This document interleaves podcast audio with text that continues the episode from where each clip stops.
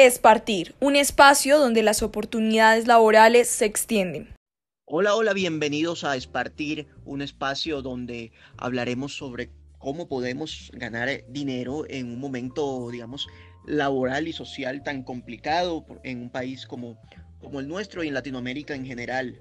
El día de hoy estoy muy bien acompañado por la señorita Nicole Valencia, por mi adorada Alejandra Moreno y es un placer de verdad tenerlas Aquí yo quisiera que le contaran hoy a nuestro amado público qué hemos preparado para ellos. Hola Daniel, hola Alejandra, hola a todos los que nos están escuchando.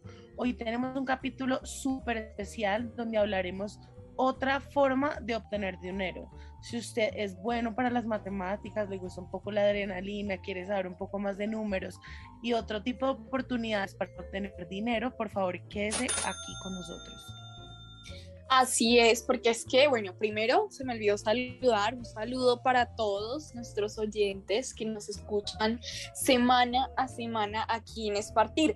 Continuando con lo que decía Nikki, pues no sé si a ustedes les pasa, pero fue pucha, a veces uno ya se aburre de hacer lo mismo todos los días, en especial cuando el trabajo es como de oficina, requiere de abrir el computador, mandar informes, como que llega a un punto donde uno ve ya como todo tan gris que tal vez sería chévere encontrar un trabajo que le genere a uno como un poco de adrenalina, pucha. No sé qué dice Dan. Más que de acuerdo, mi niña. Eh, este programa quiero hacer énfasis personal en desgraciadamente todo el dinero que, que he perdido por, por ambicioso y mandarle un saludo especial a mis amigos de rushbet.com. Qué chévere, Dani, qué chévere. o sea, que has perdido mucho dinero. Aquí estamos hablando en este podcast de ganar dinero y tú dices que perdiste. O sea, creo que no, no van en concordancia. Está bien, está bien, está bien, está bien. Está bien, voy a decir el dinero que he ganado. Mejor, mejor. ¿Han, ¿Han entrado en casinos ustedes alguna vez en sus vidas? Yo no.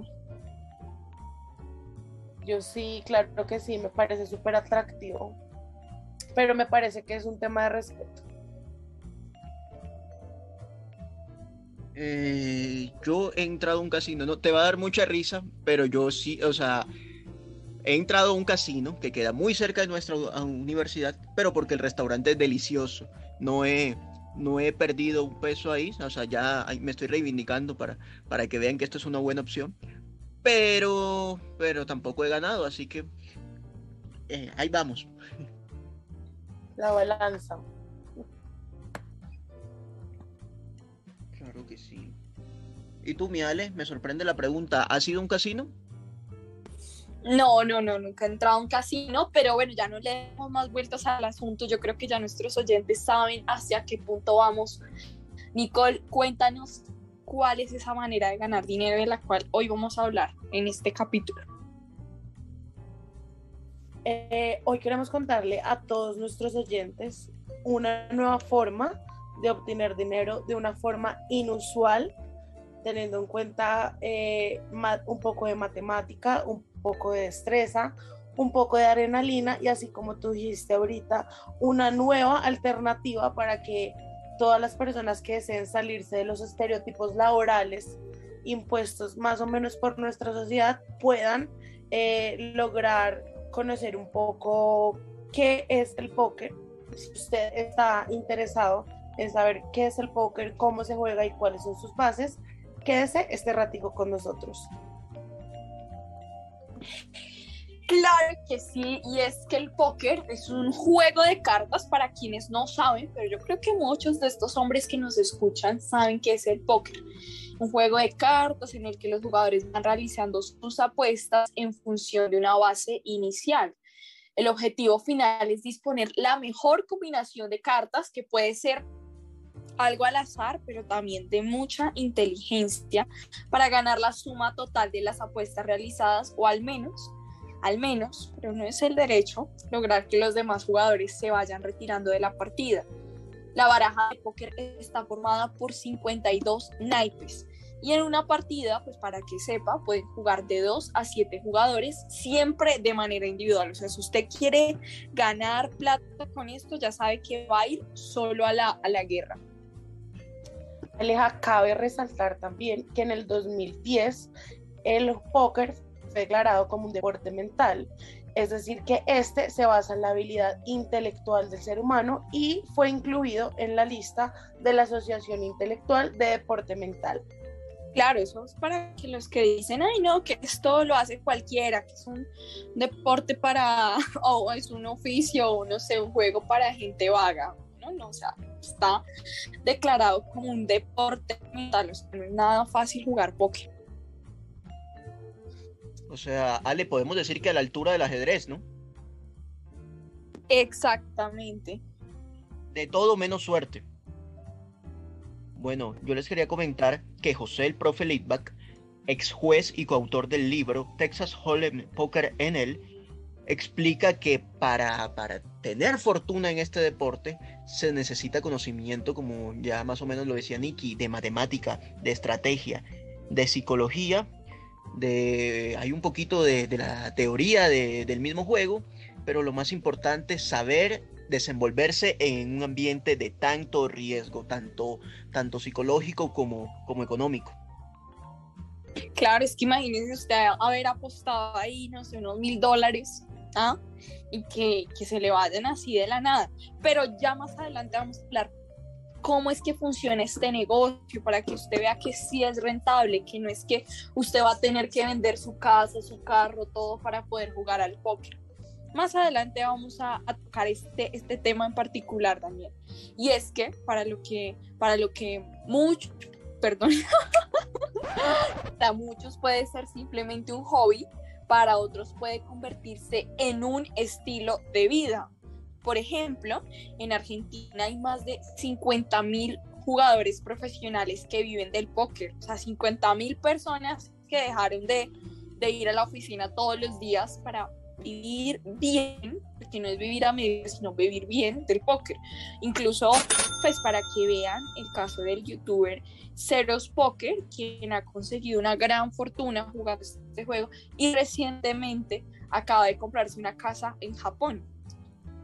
Yo creo que es un tema de, no sé, cultura y educación. Creo que muchas veces este ha sido un tema que ha estado lleno de eh, tabús y estereotipos, los cuales eh, no, han, no dejan que eh, la sociedad se acerque a este tipo de temas. Pero para que lo podamos entender un poco más, les quiero contar cuál es una de las dos formas para jugar póker y una de estas es póker online. Este juego es mucho más técnico. Aquí los jugadores se dedican a estudiar la teoría y después pasan a aplicarla. Lo chévere de este juego es que todos los jugadores van juegan con los jugadores y ninguno, a diferencia del casino, juega con la casa. Eh, este tipo de juegos puede obtenerse información de los jugadores que están en la misma mesa eh, se puede saber cuál ha sido los últimos torneos en los que el jugador estuvo, las ganancias que tuvo y lo más importante es que ellos sepan si son jugadores recreacionales o profesionales, teniendo en cuenta que esto depende muchísimo la técnica y el juego.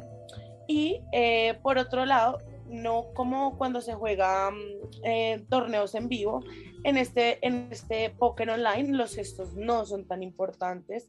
Sí es necesario que se sea muy tolerante a la frustración, pero a nivel de presión, porque te estén viendo, no, pues no es tan importante. Claro, yo me imagino que el póker en vivo, pues hay que controlar la carita, si usted es muy expresivo, le toca hacer un curso de eso también, porque ah. imagínate donde mi, mi baraja sea la peor de todas y yo con cara le demuestre a mis compañeros o a mis rivales eso, pues ya ahí voy a perder de una. Se van a aprovechar por esa debilidad. Conclusión, eh, con el póker online se pierde, se pierde eso, digamos, lo divertido, se pierde eh, los, los, nervios de, de, saber que no tienes ni idea quién es el otro, o sea, puede ser el hombre más experto del mundo y tú sentado ahí en un casino frente a frente, porque obviamente nunca vas a pensar que el que tienes al frente es malo, o sea, siempre automáticamente eh, la cabeza te juega en contra y te dice, no, este naturalmente debe ser experto, debe ser profesional. Así que no, me quedo mil veces con el, con el póker en vivo, con el póker en, un casino. Y les tengo un datico, mis amores. Matthew Benham es un banquero de Inglaterra. Es dueño del Brentford, equipo de la primera división de Inglaterra, y se hizo multimillonario gracias a que domina muy bien las estadísticas y se hizo exitoso eh, jugando póker. Después de, digamos, de su éxito eh, en este deporte, como ya lo hemos mencionado, fue incluso banquero del Bank of America y hoy es uno de los hombres más ricos de Europa. No, mejor dicho, aquí le estamos diciendo a nuestros oyentes, usted puede ser el próximo banquero. Usted, puede ser el próximo banquero más importante de Colombia. eso sí, con unas cuantas reglitas, porque pues tampoco decirse a la loco, eso requiere de, de mucho análisis, de mucha reflexión. Interesante ese dato que nos cuenta Dani. Y para saber un poco ¿tú te imaginas, ¿tú te imaginas que alguien se vuelva rico después de oír este podcast? no, alguien, yo creo que muchos nos vamos a volver ricos después de escuchar este podcast. nos va a cambiar la vida. Es partir un momento para cambiar la vida. Y para saber un poco más del tema, vamos a hablar con una fuente de primera mano, alguien que se dedica a jugar póker y decimos traerles un invitado súper especial. Hola Hans, ¿cómo estás? Bienvenido. Hola, gracias, buenos días. ¿Cómo estás, Aleja?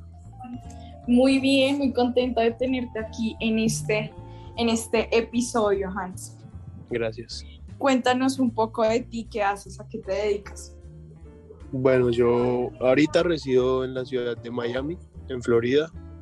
En el póker llevo 10 años aproximadamente de haber empezado. Eh, y es mi segunda fuente de ingresos, pues, fuerte. Eh, normalmente lo practico en las noches, después de, de mi trabajo, que trabajo tres días a la semana, y los fines de semana son los días más fuertes aquí en el estado de la Florida.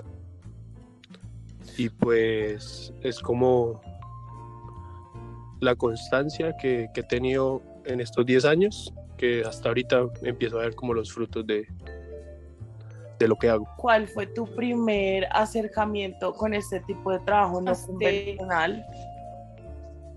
Eh, la primera vez fue con, con unos familiares, pues que me enseñaron el juego, antes en el colegio y eso. Y me interesó mucho porque veía que lo daban en programas como EXPN, y Fox, que son normalmente cadenas de deportes.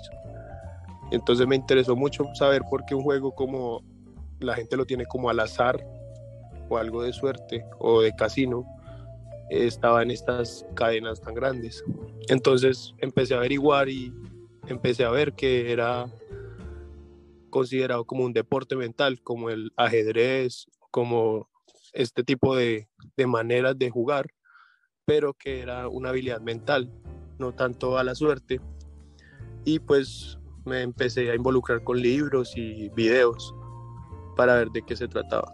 Esos fueron mis primeros contactos con, con mis amigos, que veíamos que era como una forma diferente de, de ver ese juego, que es muy popular, pero la gente piensa que es como algo a la suerte o un juego normal de cartas.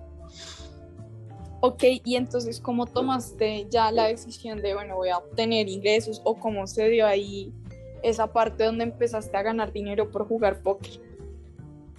Pues, eh, al momento de graduarme estaba en la universidad y unos amigos eh, nos inscribimos a unos torneos en Colombia que eran aproximadamente 100 mil pesos las entradas y se reunían 3, 4 millones en el torneo. Eh, con esos torneos empezamos a ver que era rentable pues jugar cierta cantidad de torneos y tener un, se le dice una banca, que es como para empezar a, generar más dinero. Si empiezas con 500 mil pesos, empezar a incrementarlo. Y tener una, un, como un límite, un stop limited de, de estas barreras para no, no, no, entrar en pérdidas. Entonces tomamos la decisión de arrancar con esos torneos en Colombia y pues vimos que pues nos iba muy bien. Y ahí tomó la decisión de pagar unos cursos, de seguir leyendo, estudiando, mejorar la técnica de, mi, juego, de mi juego y ahí es cuando tomó la decisión con 18 años de pues de entrarme con dinero de verdad y buscar normalmente gente que quería patrocinarme. Me gustaría que nos contaras, por favor, si hubo aceptación por parte de tu familia o las personas de tu vínculo social al tú querer desenvolverte en este campo laboral que es completamente no convencional. Pues en el caso de mi familia es un poco complicado porque es una familia normal, tradicional, cristiana, eh, pues religiosa, por decirlo así, y no ven bien visto los, los juegos de azar y todo eso. Pero hay un punto de que les expliqué que era como, primero, una decisión personal y segundo, que no es un juego de casino, como puede ser el blackjack o las maquinitas tragamonedas o la ruleta, porque en el póker sí es verdad que hay algo del azar, porque siempre hay, hay algo de azar, pero como en todo, como en el fútbol, como, no sé, como en los negocios, la bolsa, puede bajar, puede subir. Es igual que en todo, como en la vida, o sea, tiene su porcentaje de, por decirlo al azar. Y un buen jugador de póker tiene un 70% de habilidad y 30% de la suerte. Entonces creo que el porcentaje es bastante cómodo si tienes una buena habilidad y si sabes cree, hacerla crecer. Eh, mi familia, o sea, al principio no, no, no lo aceptan por, por, lo mismo, porque es casino, no es un ambiente normalmente común para, para uno generar ingresos, porque normalmente es gente que derrocha la plata o, lo juega con, con, dinero que no tiene. Y muchas veces los jugadores mmm, lo, con, lo combinan con casino y, y, el póker, es un arma de doble filo, porque el casino, como todos sabemos, es muy peligroso por este tipo de juegos. Y es, se puede volver una ludopatía y combinan eso con el póker y por eso es muy difícil la aceptación social y la gente no lo ve bien. Entonces fue como un poco difícil al principio. Ya después, pues obviamente me independizo y ya las decisiones personales, pues siempre las la respetan. Pero es un poco complicado al principio. Hans, y cambiando un poco el tema, ¿tú recuerdas exactamente cuánto dinero ganaste la primera vez que, que empezaste ya pues a tomarte en serio el póker? El primer torneo grande que, que he ganado, pues fue de un millón doscientos quedé como de quinto lugar y ese era el pues millón doscientos, que era como el, el, primer cobro que yo tenía en un torneo. En cash, porque son dos modalidades, torneo y cash. Eh, también se veía como dos millones, dos millones y medio. Eh, las personas que estuvieran interesadas, eh, así como tú nos contaste, todo inicia por una educación intuitiva o hay escuelas que eh, se especializan en, en, educar a las personas en el póker, pues como tú bien lo dices, es un tema que requiere bastante educación. ¿Existe esto o simplemente es algo un poco más informal? Mm, pues yo empecé informalmente. Ah, en Colombia hay un grupo que es la comunidad de póker colombiana, eh, que no tuve mucho contacto con ellos al principio porque ya después me vine para el exterior pero yo sé que ellos manejan un grupo de, de gente que enseña allá en Colombia.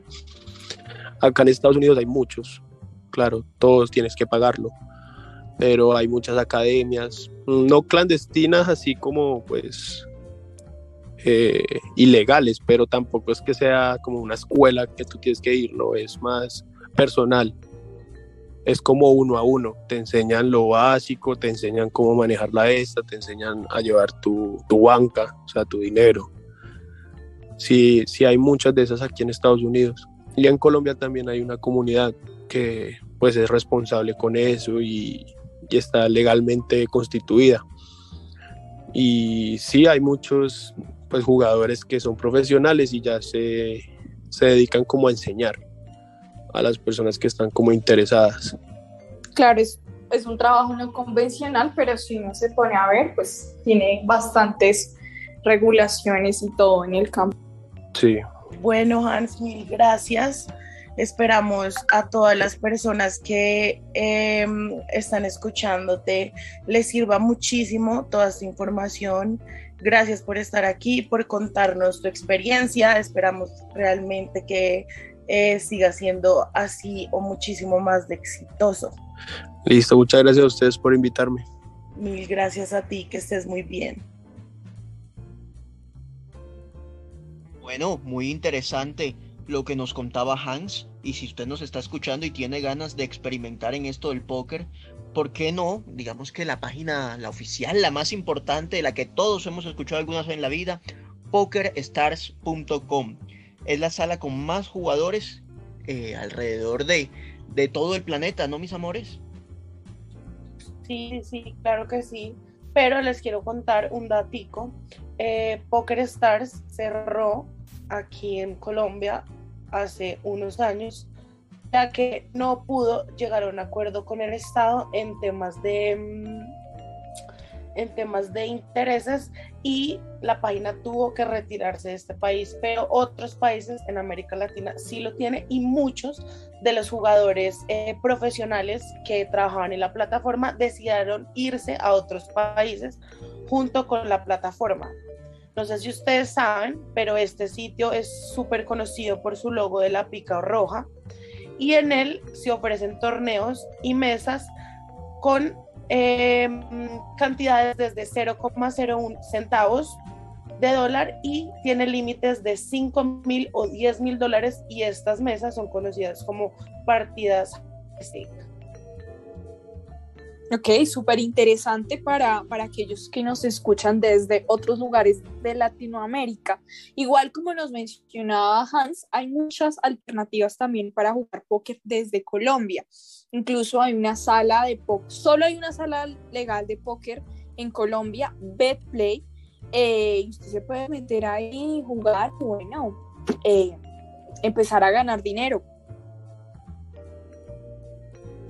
Y no, y para empezar a ganar dinero, como, como lo hemos mencionado, se necesita esa experiencia, ese haber, haber entendido cuáles son las mejores, las mejores manos, las mejores alternativas para, para poder vencer a, al contrincante. La verdad es un deporte que vale mucho la pena y que, que estoy seguro, no lo digo, no lo digo en broma, van a salir millonarios después de escuchar Espartir solamente les vamos a pedir el 5% de las ganancias totales. Dios mío, es que nosotros tenemos acá la gallina de los huevos de oro.